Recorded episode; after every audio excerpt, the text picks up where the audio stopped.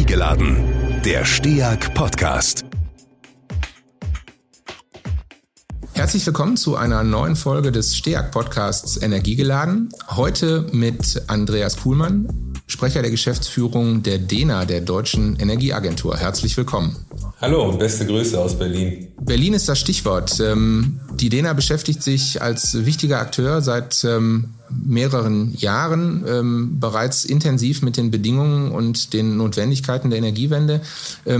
Vielleicht möchtest du, Andreas, einmal kurz umreißen, was sich der vielleicht nicht bis ins letzte Detail informierte Hörer unter der DENA und ihrer Arbeit auf dem deutschen Energiemarkt vorzustellen hat. Ja, mache ich gerne. Die DENA, Deutsche Energieagentur, ist ein Unternehmen, das der Bundesregierung und der KfW, der Kreditanstalt für Wiederaufbau, gehört. Und wir verstehen uns so ein bisschen als Think Tank für die angewandte Energiewende. Das heißt, wir machen natürlich auch Studien und dergleichen, aber wir arbeiten sehr eng an der Schnittstelle zwischen Wirtschaft und Politik, schauen immer sehr aus der angewandten Perspektive, was geht in der Praxis wirklich und wie passt das zu dem, was wir politisch erreichen wollen, erreichen müssen. Mittlerweile haben wir so gut 350 Mitarbeiterinnen und Mitarbeiter und sind in allen Sektoren, äh, die für Klimaschutz und Energiewende wichtig sind, aktiv. Also sehr spannend, viel mit Innovationen haben wir zu tun. Wir arbeiten viel auch mit Startups zusammen und äh, insgesamt hoffen wir, dass wir unseren Beitrag zum Gelingen von Energiewende und Klimaschutz damit leisten können. Ähm, wenn man so zurückschaut, dann ist die DENA ja auch ähm, des Öfteren ähm, zu vernehmen mit Einschätzungen zum äh, aktuellen Stand der Dinge, was das Thema Energiewende angeht.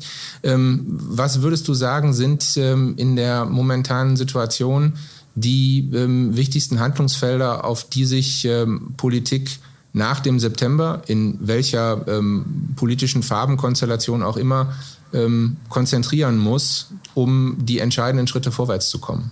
Mhm. Weil ich will die Gelegenheit nutzen und auch mal ein bisschen doch auf die letzten Jahre äh, schauen. Denn wenn ich mir den klimapolitischen Diskurs so angucke, dann wird immer gesagt, es sei gar nichts passiert in Deutschland. Äh, wann fangen wir endlich an und so. Und ich finde schon, dass wir eine ganze Menge auch schon geleistet haben. Wir haben 40 Prozent der Treibhausgasemissionen in Deutschland seit 1990 eingespart. Mit dem Ausbau der Erneuerbaren sind wir schon weit vorangekommen. Und in anderen Bereichen geht's auch los. Die Elektromobilität brummt jetzt. Wir haben Klimapaket, Klimaschutzgesetz, sehr ambitionierte Ziele. Vieles also ist in der letzten Legislaturperiode auf den Weg gebracht worden. Aber, und das ist ein ganz dickes Aber, wir sehen, dass das alles nicht reicht. Denn die Klimaschutzziele, die wir erreichen müssen, wenn wir die Paris-Ziele auch entsprechend aus Deutschland heraus unterstützen, die sind so ambitioniert, dass wir in vielen Dingen schneller werden müssen. Und da ist natürlich ein ganz wichtiges Thema äh, der viel schnellere Ausbau der erneuerbaren Energien. Da hadert es oft an vielen kleinen Punkten. Das ist auch nicht alles nur Bundespolitik, auch die Länder und die Kommunen haben da einen Beitrag zu leisten. Aber auch in Sachen Energieeffizienz und Wasserstoffwirtschaft ähm, müssen wir schneller vorankommen. Das ist die Herausforderung. Viele Studien gibt es und die liegen auf dem Tisch.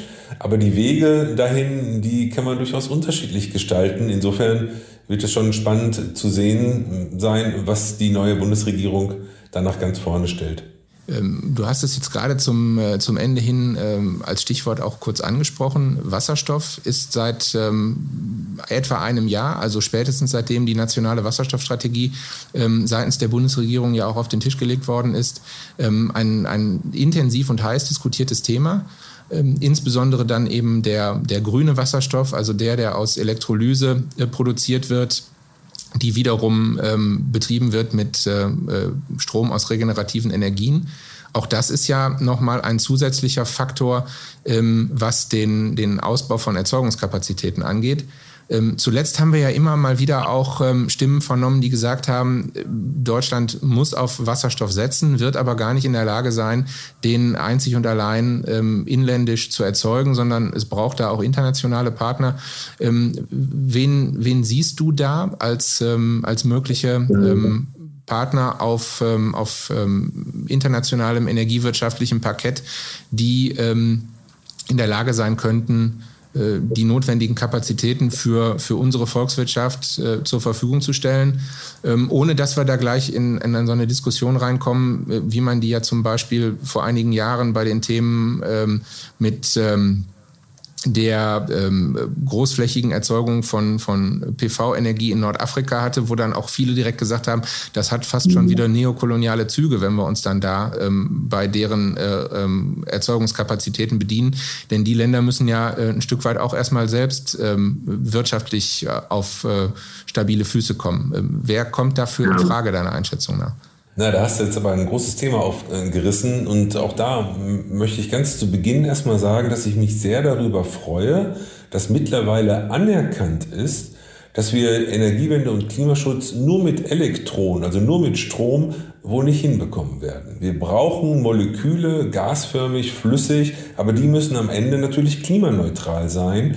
Und das ist der Grund, warum wir über biogene Stoffe reden, warum wir über Wasserstoff reden und über die Frage, wo und wie der hergestellt werden kann. Und das ist richtig, wenn ich Wasserstoff produziere, idealerweise mit erneuerbaren Energien, brauche ich eine ganze Menge erneuerbare Energien. Und dafür haben wir eben in Deutschland letztendlich nicht genug Fläche. Wir werden viel erneuerbaren Strom eben auch für die direkte Nutzung benötigen. Einiges an Wasserstoff werden wir in Deutschland herstellen können, vieles sicherlich auch in der Europäischen Union, in Europa.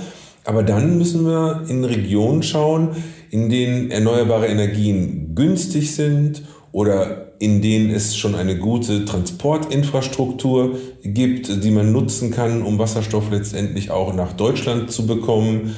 Und insofern ist das Portfolio an Ländern wirklich sehr, sehr vielfältig. Australien ist sehr engagiert. Wir reden gerade über die Ukraine als möglichen Partner. Viele reden über die MENA-Region, also Nordafrika oder aber auch den Nahen Osten. Und äh, letztendlich gibt es auch erste Projekte in Chile beispielsweise. Ähm, da sind Siemens Energy und Porsche dabei, synthetische Kraftstoffe herzustellen. Spannende Projekte überall auf der Welt. Wir sehen eine unglaubliche Dynamik in der Frage, wie bauen wir eine globale Wasserstoffwirtschaft auf. Nicht nur in Deutschland, nicht nur in der Europäischen Union. Mittlerweile gibt es über 50 Länder, die eine eigene Wasserstoffstrategie entworfen haben. Und das will ich auch noch sagen. Wenn sich ein solcher globaler Markt entwickelt, dann ist es für uns als Industrieland auch wichtig, die entsprechenden Komponenten dafür zu liefern und uns schnell auch darauf einzustellen. Also brauchen Wasserstoff und synthetische Kraftstoffe aus möglichst vielen Ländern. Äh, wir brauchen das für den Klimaschutz und wir brauchen das auch, um neue industriepolitische Perspektiven zu entwickeln. Mhm. Das Thema äh, Wasserstoff aus der Ukraine hat ja, sagen wir mal, auch ähm, über die Energiepolitik hinaus auch noch äh, eine geopolitische Dimension. Wir haben ähm, eng verknüpft damit ja die Diskussion ähm, verfolgt über die letzten Jahre, äh, was das Thema äh, Nord Stream 2 angeht. Ähm, es gibt jetzt offensichtlich ähm, eine, eine Einigung oder einen Kompromiss zwischen der Bundesregierung und äh, insbesondere den Vereinigten Staaten. Aber ähm, unsere Partner und Nachbarn in Ostmitteleuropa sind ja durchaus in Sorge, dass die direkte ähm, Gasverbindung, ähm, die besteht, dann über Nord Stream 2 dazu führt, ähm, dass man ähm, aus, aus, aus polnischer, aus ukrainischer Sicht ähm, noch stärker, als das in der Vergangenheit schon war, ähm, gewissermaßen äh, ja, am, am, langen Arm verhungert äh, werden lassen kann äh, seitens äh, der russischen Regierung.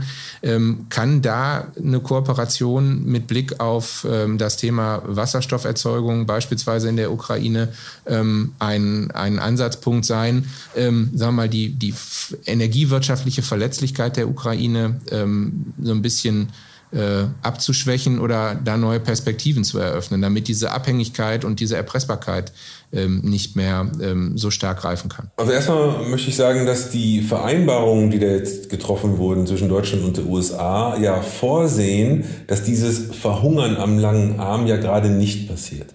Also bislang ist es ein, ein Szenario, das im Raum steht, aber es gibt eben wichtige Akteure und Deutschland gehört dazu, die genau das vermeiden wollen. Äh, wir werden sehen, wie das in Zukunft ausgeht. Und ich wünsche mir eine Bundesregierung und auch eine Europäische Union, die hier auch sehr entschlossen bei der Einhaltung dieser Kriterien am Ende agiert.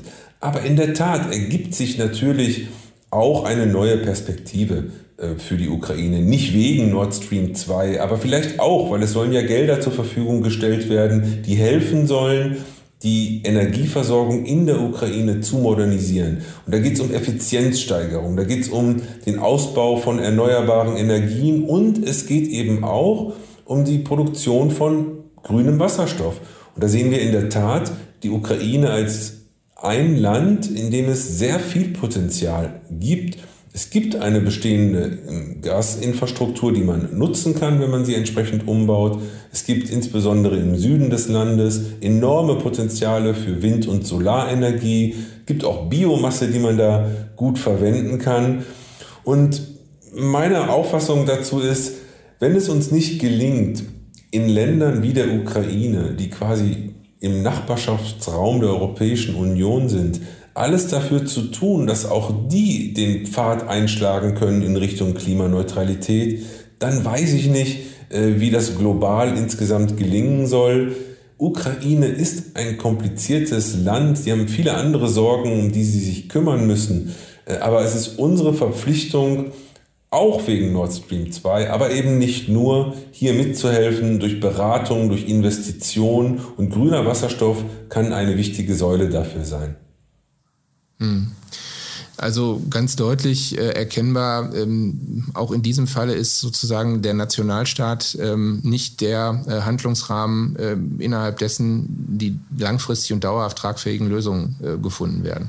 Also im Grunde genommen ja ein weiteres Plädoyer auch ähm, für internationale Zusammenarbeit, um, sagen wir mal, diese ähm, große ja, Menschheitsherausforderung dann auch gemeinschaftlich erfolgreich angehen zu können. Ja, das ist ähm, in der Tat etwas, was ich immer wieder versuche nach vorne zu stellen. Äh, wir müssen einen gewissen Teil und meiner Meinung nach einen deutlich größeren Teil als jetzt, einen gewissen Teil unserer Kraft eben vor allem für internationale Kooperation, für internationale Verpflichtungen, ja, vielleicht auch für einen internationalen Klimaclub von Staaten, die vorangehen wollen, investieren, damit alles das, was wir an Anstrengungen in Deutschland auch notwendigerweise nun machen, dass das auch sinnvoll ist, äh, denn Klimaschutz ist nun mal ein globales Problem. Die Tonne CO2, die in der Ukraine oder in Südafrika oder in Australien oder in Südamerika äh, emittiert wird, die ist für all das, was an Auswirkungen auf uns zukommt, genauso relevant wie die Tonne CO2, die in Deutschland emittiert wird. Äh, das kommt mir im Diskurs manchmal ein bisschen zu kurz. Hier wünsche ich mir mehr Kraftanstrengung. Und zwar bei der Erstellung von Kooperationsabkommen, aber eben auch in der ganz konkreten, praktischen, angewandten Arbeit. Äh, und da müssen wir eben Ländern wie der Ukraine auch helfen, voranzukommen. Das ist ganz schön kompliziert. Da geht es um Marktdesignfragen, um äh, die Infrastruktur, die man braucht, um erneuerbare Energien über Netze letztendlich dann auch ins System zu bekommen. Äh, ist eine Menge Arbeit, aber ist auch ähm, sehr erfüllend, wenn man an solchen Projekten mitwirken darf. Ähm, kommen wir von der, von der hohen Flughöhe nochmal auf ähm, ähm, etwas äh, niedrigere ähm, thematische ähm, Höhen. Ähm, in Deutschland ist in der letzten Zeit auch viel über die Frage diskutiert worden, wie die äh, Integration der erneuerbaren Energien in den Markt besser oder anders vonstatten gehen sollte, als das jetzt über ähm, lange Jahrzehnte hinweg der Fall war. Stichwort ähm, Novelle des Erneuerbaren äh, Energiengesetzes oder aber möglicherweise auch äh, des, gänzlich dessen Überwindung und Schaffung eines anderen Marktintegrationsregimes ähm, ähm, oder einer Regulatorik. Was ist, was ist deine Einschätzung ähm, an, an dieser Stelle? Brauchen wir eine andere Form von Marktintegration bei den äh, regenerativen Energien in Deutschland, um da möglicherweise dann auch ähm, bessere Anreize für neuere Investitionen äh, zu schaffen? Denn wir sehen ja allenthalben, ähm, eben auch bedingt durch gesetzliche Regulatorik, Abstandsregeln und so weiter und so fort, wir stocken, was den Ausbau ähm, inländisch angeht. Und ähm, erst recht, wenn wir das vor dem Hintergrund der Tatsache betrachten, dass ja der ähm, Bedarf an Strom aus erneuerbaren Energien nochmal deutlich stärker zunehmen wird, wenn eben ähm, ein Gutteil der Energiewende ähm, tatsächlich auch strombasiert stattfinden wird. Äh, Elektromobilität, aber eben auch Elektrolyse und so weiter und so fort. Ähm, wie gehen wir mit dem, mit dem Thema Marktintegration der Erneuer Erneuerbaren um? Erstmal ist es eine sehr, sehr richtige Einschätzung, dass wir einen gigantischen Bedarf an erneuerbaren Energien haben. Und zwar mittlerweile nicht einfach nur noch, nur weil wir die Klimaschutzziele erreichen wollen, sondern weil eben erfreulicherweise auch immer mehr Unternehmen ähm, ja, klimaneutral produzieren wollen. Die brauchen erneuerbaren Strom dafür und äh, sind deswegen auf der Suche nach geeigneten Projekten und Möglichkeiten. Die Art und Weise, wie wir erneuerbare Energien fördern, hat sich ja immer wieder verändert in den vergangenen Jahren. Das ist natürlich unmittelbar der Einspeisetarif, aber dann gab es eben seit 2012 auch erste Überlegungen, wie diejenigen, die erneuerbaren Strom produzieren, ihn auch direkt über die Börse vermarkten können. Da gibt es ja verschiedene Regelungen, die dann da eingeführt wurden und mittlerweile sind ungefähr ja, fast 90 Prozent äh, oder 80 Prozent, glaube ich, des erneuerbaren Stroms wird über Direktvermarktung in den Markt gekommen, gefördert über 20 Jahre nach neuen und anderen Kriterien. Wir glauben aber, dass es darüber hinaus auch weitere Möglichkeiten geben muss. Und das sind zum Beispiel die sogenannten PPAs, Power Purchase Agreements.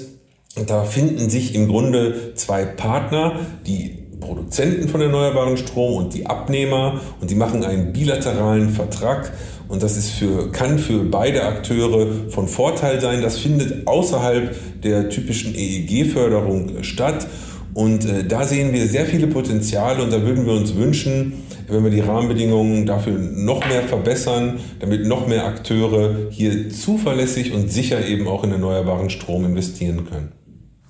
Wir haben das Thema ähm, der Alternative ähm, zum, zum EEG ja insbesondere in den letzten Jahren diskutiert, als ähm, eine ganze Reihe älterer Erzeugungsanlagen, äh, Windräder und so weiter, ähm, sich auf den Zeitpunkt zubewegt haben, als sie die äh, Frist ähm, der Höchstförderdauer nach EEG erreicht haben.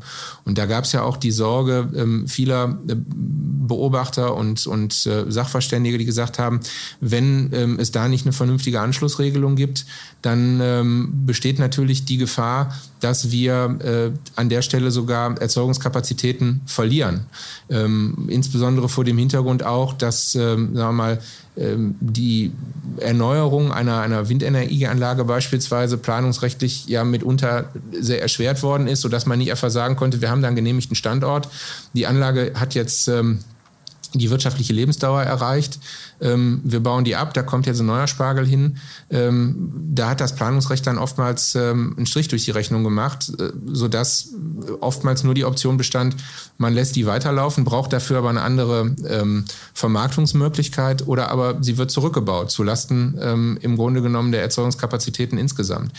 Ähm, brauchen wir, um an der Stelle voranzukommen und um äh, bestehende Windenergiestandorte künftig vielleicht auch effizienter im Sinne von ertragstärker nutzen zu können, ähm, eine, eine weitergehende Novelle auch des Planungsrechts in, in Deutschland? Ja, also ich finde, ähm, das ist ein gutes Beispiel ähm, für, ja, für eine ganze Reihe spannender Fragen. Das eine ist auf jeden Fall, wir müssen für diese Anlagen natürlich das Planungsrecht vereinfachen. Das kann ja nicht sein, dass der Ersatz von Anlagen quasi fast unmöglich ist, ähm, nur weil man planungsrechtlich da in die Bredouille kommt. Also da würde ich mir doch wirklich wünschen, dass wir da ein bisschen, ähm, bisschen schneller, besser und praxisnäher sind. Zum Zweiten gibt es aber auch den Aspekt, dass viele dieser Anlagen, die aus der Förderung jetzt rausgehen, eben nicht zumachen, sondern von anderen Abnehmern aufgekauft werden und im Rahmen eines PPAs dann weiter genutzt und direkt vermarktet äh, werden. Und da hat sich eine Menge getan im Markt und viele andere haben das waren sich nicht so sicher oder haben das kritisch beäugt und haben stattdessen einfach eine Weiterförderung gefordert. Und da bin ich doch sehr der Meinung, dass eine schlichte Weiterförderung nicht die, die Lösung sein kann auf Dauer. Natürlich wollen wir keine Anlagen verlieren, aber wir müssen auch äh, den Druck ein bisschen aufrechterhalten, dass die Akteure sich neuen innovativen Lösungen ähm, öffnen und eben PPAs äh, sind da eine wichtige Rolle und da gibt es viele Akteure mittlerweile im Markt, die auf der Suche sind nach genau solchen Anlagen, die sie dann übernehmen können, die sie vielleicht auch ein bisschen modernisieren können und die sie dann auch anders in Zukunft vermarkten. Also ein Beispiel für PPAs. Hm. Wir werden das Thema und ähm, speziell diesen Aspekt ähm, in, in, einem zweiten Teil oder mit einem äh, weiteren Gesprächspartner aus dem Hause Dena ähm, noch ähm, vertiefen und intensivieren. Ich bin an dem Punkt äh, jetzt äh, soweit äh, durch mit äh, Andreas Kuhlmann als meinem Gesprächspartner. Ich äh, möchte ihm aber auch äh, die Frage stellen, die wir sozusagen als Cliffhanger allen unseren anderen Gesprächspartnern immer gestellt haben. Ähm, wir stellen uns vor, von heute an gerechnet sprechen wir uns in einem Jahr wieder und ähm, halten Rückschau ähm, auf das, was in dem äh, inzwischen ins Land gegangenen Jahr in Sachen ähm, Energiewirtschaft, Energiewende passiert ist. Was würdest du sagen, ähm, wo sind wir äh, von heute an betrachtet in einem Jahr, wenn wir uns nochmal über die Themen unterhalten, die wir gerade angerissen haben? Ja, es gibt ja diesen Spruch, dass man immer überschätzt, was man in einem Jahr machen kann, aber unterschätzt, was sich in zehn Jahren alles verändern kann. Ein Jahr ist also schwierig. Aber wir werden in einem Jahr natürlich äh, neue Ansprechpartner in der Regierung haben. Äh, die werden sich neu gefunden haben, neue Förderprogramme auf den Weg bringen, hoffe ich, äh, und versuchen, Pläne zu schmieden, wie die Dinge noch weiter beschleunigt werden können. Aber, und das ist vielleicht fast noch wichtiger, außerhalb der Politik wird es immer mehr Akteure geben, die den eingeführten CO2-Preis und die Möglichkeiten über PPAs und die Bedarfe von erneuerbaren Energien weiter nutzen äh, werden, die neue Geschäftsmodelle entwickeln und anbieten werden, äh, die sich überlegen, wie sie ihr produzierendes Unternehmen vielleicht auch mit Partnern wie der STEAG in Zukunft noch besser in Richtung Klimaneutralität bringen können. Ich finde, es gibt eine unglaubliche Kreativität und Dynamik bei den wirtschaftlichen Akteuren, die wird manchmal in der Politik gar nicht gesehen, weil es mittlerweile so vielfältig und unterschiedlich ist. Aber darauf setze ich letztendlich und ich hoffe, dass Politik das alles eher unterstützt und nicht am Ende durch eine übertriebene Regulatorik äh, vielleicht sogar noch manchen Geschäftsmodellen aus Versehen den Saft abdreht. Das ist eine schöne Bilanz und äh, ein lohnender Ausblick. Äh, wir behalten das im Auge und wir sprechen uns an der Stelle bestimmt nochmal wieder. Ich danke ganz herzlich an diesem Punkt äh, für das Gespräch und ähm, wünsche noch eine erfolgreiche Restwoche in Berlin. Andreas Kuhlmann, herzlichen Dank. Ja, danke für die Gelegenheit und äh, alles Gute in meiner Heimat im Übrigen. Immer gerne. Im zweiten Teil unseres heutigen Podcasts, im Austausch mit der DENA, sind wir jetzt im Gespräch mit äh, Tibor Fischer der bei der DENA Experte für das Thema Green PPA ist. Herzlich willkommen, Herr Fischer. Ja, schönen Dank. Wir hatten ähm, kurz im ersten Teil mit äh, Andreas Kuhlmann den Aspekt äh, Green PPA auch schon angesprochen. Aber wir wollten dieses ähm, vergleichsweise neue Thema, was dem ein oder anderen Hörer vermutlich noch nicht so selbstverständlich geläufig ist, auch nochmal eingehender thematisieren und äh, haben uns deswegen jetzt mit dem, wie gerade schon gesagt, äh, Fachmann, dem Experten bei der DENA zu diesem Thema zusammengeschaltet. Lieber Herr Fischer, vielleicht können Sie uns in wenigen Worten einmal erläutern, was man sich allgemeinverständlich unter Green PPA vorzustellen hat.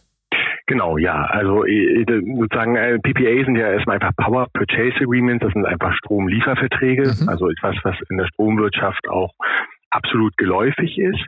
Neu ist sozusagen, und das ist eine Entwicklung, die wir vor allen Dingen in Nordamerika sehen und in vielen europäischen Nachbarstaaten, dass äh, sozusagen Verträge zustande kommen, die erneuerbare Energienanlagen unmittelbar unter Vertrag nehmen und dass ein Vertragsverhältnis ist zwischen ähm, sozusagen ähm, Erzeugern erneuerbarer Energien und Nachfragern, also Industrieunternehmen beispielsweise oder Dienstleistungsunternehmen. Äh, und das ist halt ein, ein Trend, den wir sehen und der sozusagen einen zweiten Pfeiler für den Ausbau erneuerbarer Energien global bedeutet. Wenn man einfach mal ins Jahr 2019 äh, schaut, da wurden beispielsweise weltweit äh, 20 Gigawatt äh, an äh, rund 20 Gigawatt an neuen EE-Kapazitäten über dieses unmittelbare Vertragsverhältnis zwischen mhm. äh, Erzeugern und Nachfragern umgesetzt. Und das im Grunde genommen kann man äh, halt eben sehen, dass das auch eine Chance für die Energiewende hier in Deutschland ist, weil wir sozusagen damit äh, der Wirtschaft ermöglichen, im Grunde genommen sich auch an der Energiewende zu beteiligen, auch den Ausbau der erneuerbaren Energien mit ähm, zu stimulieren und das sozusagen halt eben ähm, parallel zu dem äh, staatlich getriebenen äh, Ausbau über das Erneuerbaren Energiengesetz. Hm. Sie haben es gerade eingangs ähm, in einem Nebensatz so ein bisschen äh, indirekt thematisiert, weil Sie sagten, ein Phänomen, was wir im Wesentlichen kennen aus Nordamerika und europäischen Nachbarländern. Das heißt ja indirekt, ja. Ähm, das Thema ist in Deutschland selbst ähm, noch nicht so verbreitet oder aber gerade erst im Aufkommen begriffen. Ähm, denn, äh, so hatten Sie abschließend ja auch ähm, erwähnt, eigentlich findet die Vergütung von ähm, erneuerbaren Energien, also von regenerativ erzeugtem Strom, ähm, in aller Regel über die Vergütungsregularien des Erneuerbaren Energiengesetzes statt. Was passiert da im Augenblick, dass da ähm, auch in Deutschland jetzt bei dem Thema Bewegung reinkommt? Genau, also das hat äh, sozusagen, ich glaube, es ist aus Sicht, und da würde ich vielleicht mit der, mit der Sicht der Nachfrager auch beginnen, mhm. es hat äh, quasi, glaube ich, so zwei Komponenten. Also äh, ein Industrieunternehmen oder ein Wirtschaftsunternehmen äh, hat natürlich äh, in diesen Zeiten zwei Interessen. Vielleicht sozusagen zum einen ähm, eine eigene Dekarbonisierungsstrategie, also mhm. zu schauen, äh, wie kann ich sozusagen meine äh, Produktionsprozesse möglichst CO2-neutral ähm, gestalten oder CO2 auf jeden Fall minimieren im Produktionsprozess. Ähm, da gibt es natürlich zum einen die Energieeffizienz, aber wir sehen halt eben ganz klar, dass äh, gerade unter Nachfragern sozusagen das Interesse an grüner Energie und in diesem Fall halt an grünem Strom ähm, an, an Bedeutung zunimmt, dass das sozusagen ein äh, immer wichtigerer Teil auch ähm, von, von eigenen Nachhaltigkeitsstrategien wird. Ähm, das ist so die eine Komponente und die andere Komponente ist eine ganz klar ökonomische. Es mhm. geht darum, sich gegen steigende Strompreise äh, abzusichern und wenn ich einen Direktvertrag äh, quasi schließe, bin ich halt im Grunde genommen äh, unabhängig äh, für, die, für die Laufzeit des Vertrags, das sind in Deutschland im Schnitt zehn Jahre, bin ich halt unabhängig sozusagen auch von Schwankungen ähm, im, im, im Bereich der Strompreise. Und ähm, es gibt ja momentan eigentlich keine Prognose, mhm. äh, die sagt, dass die Strompreise sinken werden, sondern man sieht ganz klar, dass die Strompreise steigen werden. Und das sind eigentlich so die beiden Faktoren, ähm, die dazu führen, dass dieser Markt halt auch in Deutschland an äh, Bedeutung gewinnt. Hm. Ähm, jetzt gibt es, glaube ich, noch ein anderes Phänomen, dass eine Reihe von ähm, älteren äh, Erzeugungsanlagen regenerativen Stroms ja jetzt in den letzten Jahren in die ähm, Phase oder in die Situation gekommen sind, dass die Höchstförderdauer nach EEG erreicht ist oder erreicht war mhm. und ähm, die Anlagen dann, wie man im Ruhrgebiet so schön sagt, ins Bergfreie zu fallen drohten. Also äh, es keine, mhm. ähm, keine Anschlussfinanzierung so auf den ersten Blick gab im Sinne einer vergleichbaren Systematik. Ich speise ein und kriege dafür dann entsprechend ähm, genau. den Strom, den ich einspeise, vergütet. Und ähm, da habe ich so vernommen, dass ähm, das Modell oder das Vertragskonstrukt Green PPA auch da eine Option ist, solche Anlagen, ähm, so denn die technischen technischen Voraussetzungen für einen weiteren Betrieb gegeben sind, ähm, auch noch am Markt zu halten, damit wir auch nicht in eine Situation kommen, dass ähm, möglicherweise wegen verschärfter planungsrechtlicher Rahmenbedingungen ein Repowering, also ein Ersatz einer bestehenden beispielsweise Windenergieanlage am selben Standort, ähm, dann äh, verunmöglicht wird und wir aufgrund dieser ähm, unglücklichen Konstellation, EEG darf nicht weiter vergüten, ähm, dann möglicherweise sogar ähm, dahin kommen, dass, dass man statt ähm, regenerative Erzeugung auszubauen, vielleicht sogar rückbaut, weil man für die äh, Anlagen, die da bestehen, ähm, keinen adäquaten Marktzugang mehr findet. Ähm, wie, wie spielt sich das beim Thema Green PPA, sagen wir mal, auf so einer etwas kleinteiligeren Ebene ab? Es hat ja nicht jeder gleich einen ganzen Windpark ähm, im, im, im Portfolio, sondern vielleicht ähm, nur einzelne Anlagen. Und ähm, wie findet man für die dann ähm, eine gelungene ähm, Marktpartnerschaft, um, um da auch weiter vermarkten und äh, produzieren zu können? Genau, also es, es gibt in, in, in Deutschland sozusagen halt, ist, ist das Thema, ähm, das hat eigentlich ähm, ähm zu Beginn letzten Jahres eine sehr, sehr starke Dynamik gehabt, dass mhm. halt eben viele ähm, ähm, ja, Energieunternehmen sozusagen halt eben auch äh, die, die alten ähm, ähm, Windparks sozusagen auch unter Vertrag genommen haben und auch dort, ähm, man kann ja aber unterscheiden bei diesem Thema PPAs, es gibt ja PPAs, die werden direkt sozusagen, das wären Corporate Green PPAs, die werden direkt quasi zwischen Erzeuger und ähm, Verbraucher geschlossen. Mhm. Es gibt aber sozusagen auch Utility PPAs, also das heißt, dass sozusagen ein Energieversorgungsunternehmen äh, im Grunde genommen sich auch um das gesamte Management mit kümmert und diesen Vertrag im Grunde genommen vermittelt, auch weil wir über volatile äh, äh, Erzeugung sprechen. Da ist es dann natürlich auch so, dass sozusagen auch äh, sichergestellt wird, dass man halt 24 Stunden rund um die Uhr äh, Grünstrom bekommt. Also es gibt dann auch ein sekundäres Profil. Mhm. Ähm, was äh, die Utility zur Verfügung stellt oder der Stromversorger zur Verfügung stellt. Ähm, und wir sehen ganz klar, dass gerade im Bereich Wind onshore und da fallen ja derzeit, äh, ist das sozusagen auch der Punkt, wo sehr, sehr viele Anlagen jetzt auch aus dem Markt gehen werden, mhm. dass das natürlich äh, ein, ein Thema ist. Ähm, äh, gleichzeitig gab es in der EEG-Novelle Ende letzten Jahres, da wurde das EEG ja nochmal auch angepasst, äh, auch eine Übergangsregelung sozusagen mhm. für diese Anlagen. Und ähm, wir als Dena haben ja auch das Projekt Marktoffensive Erneuerbare Energien und haben dort auch viele ähm, Erzeuger und auch äh, Verbraucher als Unternehmen mit dabei, die, die die Interesse daran haben, dass dieses Geschäftsmodell PPAs in Deutschland auch Fuß fasst. Und das wird sozusagen in diesem Kreis auch sehr kontrovers wurde das diskutiert, weil man im Grunde genommen gesagt hat, das ist ein Markt, der eigentlich auch jetzt schon funktioniert, ne? weil im Grunde mhm. genommen ähm, ist es ja derzeit so, dass äh, auch gerade im, äh, im Kontext äh, Power Purchase Agreements ähm, die, die Nachfrage äh, viel größer ist als das Angebot. Das heißt, ähm, wir haben, wir, wir sehen ganz klar, dass sozusagen äh, der, dieser äh, PPA-Mechanismus gerade im Wind-Onshore-Bereich etwas ist, was zurzeit sich stark auf die auf äh, Anlagen, die ausgelaufen sind, sozusagen fokussiert. Im PV-Bereich mhm. haben wir schon sehr, sehr große ähm, neue Projekte auch gesehen. Und tendenziell denken wir halt eben auch, dass auch für Wind Onshore es absolut denkbar ist, dass äh, PPAs auch hier sozusagen ähm, Fuß fassen werden. Ne? Also wir für haben ja sozusagen uns einfach mal die Technik für Neuanlagen, mhm. genau. Also wenn wir uns in Deutschland einfach mal anschauen, äh, ist das Thema Neuanlagen sozusagen, da sehen wir ganz klar, sind vor allen Dingen große Photovoltaikprojekte, die oft auch als Hybridprojekte umgesetzt werden. Also ein Teil wird über das EEG finanziert, der andere Teil über PPAs. Das gibt es sehr häufig. Dann haben wir sozusagen ähm, äh, das Thema Wind Onshore. Da ist es vor allen Dingen das Thema ähm, der Nachvermarktung von Anlagen, die aus dem EEG gefallen sind derzeit. Ähm, und bei Wind Offshore äh, sind PPAs sozusagen auch schon äh, gang und gäbe. Ne, da gibt es äh, viele Beispiele sozusagen, äh, wo in Deutschland, das sind mit die größten PPAs, wo sozusagen halt eben äh, Wind-Offshore-Betreiber ihren Strom direkt an die Industrie verkaufen. Ähm, wenn wir jetzt gerade über das Thema Industriekunden sprechen, dann ähm, sprechen wir ja über Kunden, die ein Interesse oder besser gesagt einen unmittelbaren Bedarf haben, dass ähm, diese regenerativ erzeugte Energie auch kontinuierlich zur Verfügung steht. Zumindest, ähm, sagen wir mal, zu den, zu den Kernarbeitszeiten über Tag.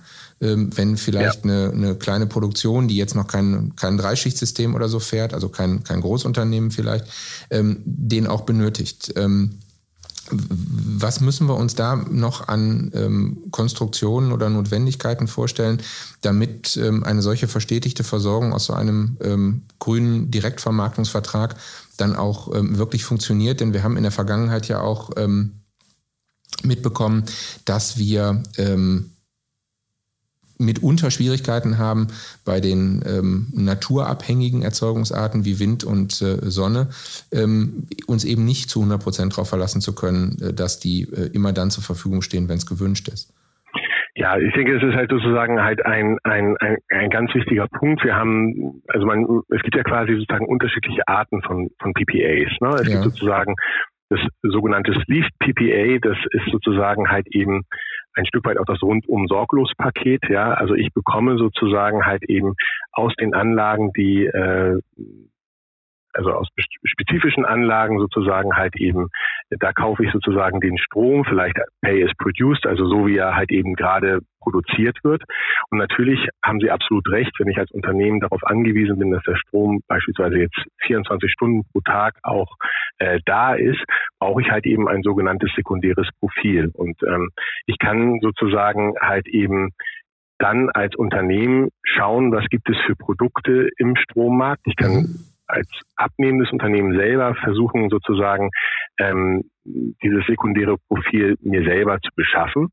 Ähm, oder ich gehe halt eben den Weg äh, über eine Utility, die sozusagen halt in ihrem Portfolio sozusagen auch noch äh, weiteren äh, grünen Strom hat und damit sozusagen dann mit äh, ja, mir halt zusichern kann, dass ich 24 Stunden lang auch äh, grünen Strom bekomme. Ne? Und das ist äh, sozusagen halt, äh, da gibt es unterschiedliche Produkte im Markt okay. und das wird sicherlich auch noch äh, äh, weiter zunehmen. Das ist dann sozusagen das Netz und der doppelte Boden, die Rückfallebene, wenn ähm, genau. die Versorgung erster Ordnung äh, aus den genannten Gründen mal nicht klappt, dann ähm, genau. kann ich aber trotzdem sicher gehen, dass das, was ich dann verbrauche, auch weiterhin äh, regenerativ erzeugter Strom ist. Ja. Okay. Genau. Ähm, klingt für mich aber danach, als würde auch das Thema Speichertechnologie in den nächsten Jahren ähm, weiter an Bedeutung gewinnen. Denn ähm, da muss man natürlich irgendwie gucken, dass auch das, was äh, zu Zeiten ähm, regenerativ erzeugt wurde, wo die Nachfrage nicht so da war, dann irgendwie erhalten bleibt, ähm, damit es dann zu den gegebenen Zeiten, wo der Bedarf sich dann eben einstellt, auch abgerufen werden kann. Genau, richtig, sicher, ja. klar. Also Speicher sind ja natürlich elementar fürs, fürs Energiesystem, ja. ja. Ja, ähm, Herr Fischer, ich danke Ihnen ganz herzlich ähm, für diesen Einblick in das äh, spezifische Themenfeld Green PPA. Ähm, Speicher und Green PPA sind ähm, auch Themen, bei denen STEAG sich ähm, in Zukunft äh, intensiver engagieren wird. Ähm, insofern freut es mich, dass wir für die Hörerinnen und Hörer die Gelegenheit hatten, mit Ihnen und Andreas Kuhlmann dieses Themenfeld aus Perspektive der DENA mit Blick auf den ganzen Markt mal intensiv und eingehend zu betrachten. Und ähm, ich freue mich sehr herzlich, dass wir gesprochen haben. Abschließend auch an Sie aber noch die Frage, die wir alle unseren Gesprächspartnern stellen. Ähm, wenn ja. wir uns ähm, mal gedanklich in die Situation versetzen, wir sind ein Jahr weiter und würden ähm, mit ähm, Rückblick auf äh, unseren heutigen Austausch ähm, uns nochmal zusammensetzen. Was würden Sie denken bei dem Thema, das wir heute diskutiert haben? Ähm, wie hat sich innerhalb dieses Jahres äh, die Situation verändert? Wo stehen wir in einem Jahr beim Thema Green PPA? Ja, also was ich mir natürlich sozusagen sehr wünschen würde, ist, ähm, dass wir äh, zurückschauen und ähm, die neue Bundesregierung sozusagen sich dann auch dieses Thema mhm. wirklich auch angenommen hat, weil es gibt sozusagen halt eben auch verschiedene Stellschrauben, wie man halt eben diesen marktgetriebenen Zubau ergänzend zum EEG-Zubau halt auch in Deutschland ähm, stimulieren könnte. Und ich denke, äh, dass das auch ganz wichtig ist für den Wirtschaftsstandort Deutschland, mhm. ähm, dass wir halt eben verstehen, dass erneuerbare Energien äh, eben äh, Teil der unserer Volkswirtschaft sind und auch einen Standortvorteil darstellen. Wenn wir international gucken, ist es so, dass viele Länder mittlerweile mit erneuerbaren Energien werben, also mit dem Strom, den sie sozusagen in ihrem Stromsystem haben. Um, die werben offensiv um, äh, um Unternehmensansiedlung. Und ich mhm. denke, das ist ein Thema, was äh, auch aus Standortpolitik sehr, sehr wichtig ist. Und ähm, ich hoffe, dass wir äh, im, im kommenden Jahr dann schon auch äh, gesehen haben, äh, dass äh, die Bundesregierung auch versucht, diesen Rahmen für diesen für dieses Geschäftsmodell auch äh, zu optimieren. Das ist ein schönes Stichwort und ähm, wir werden darauf zurückkommen. Lieber Herr Fischer, herzlichen Dank und schöne Grüße aus dem Ruhrgebiet nach Berlin. Bis dahin. Ja, Dankeschön. Tschüss. Tschüss.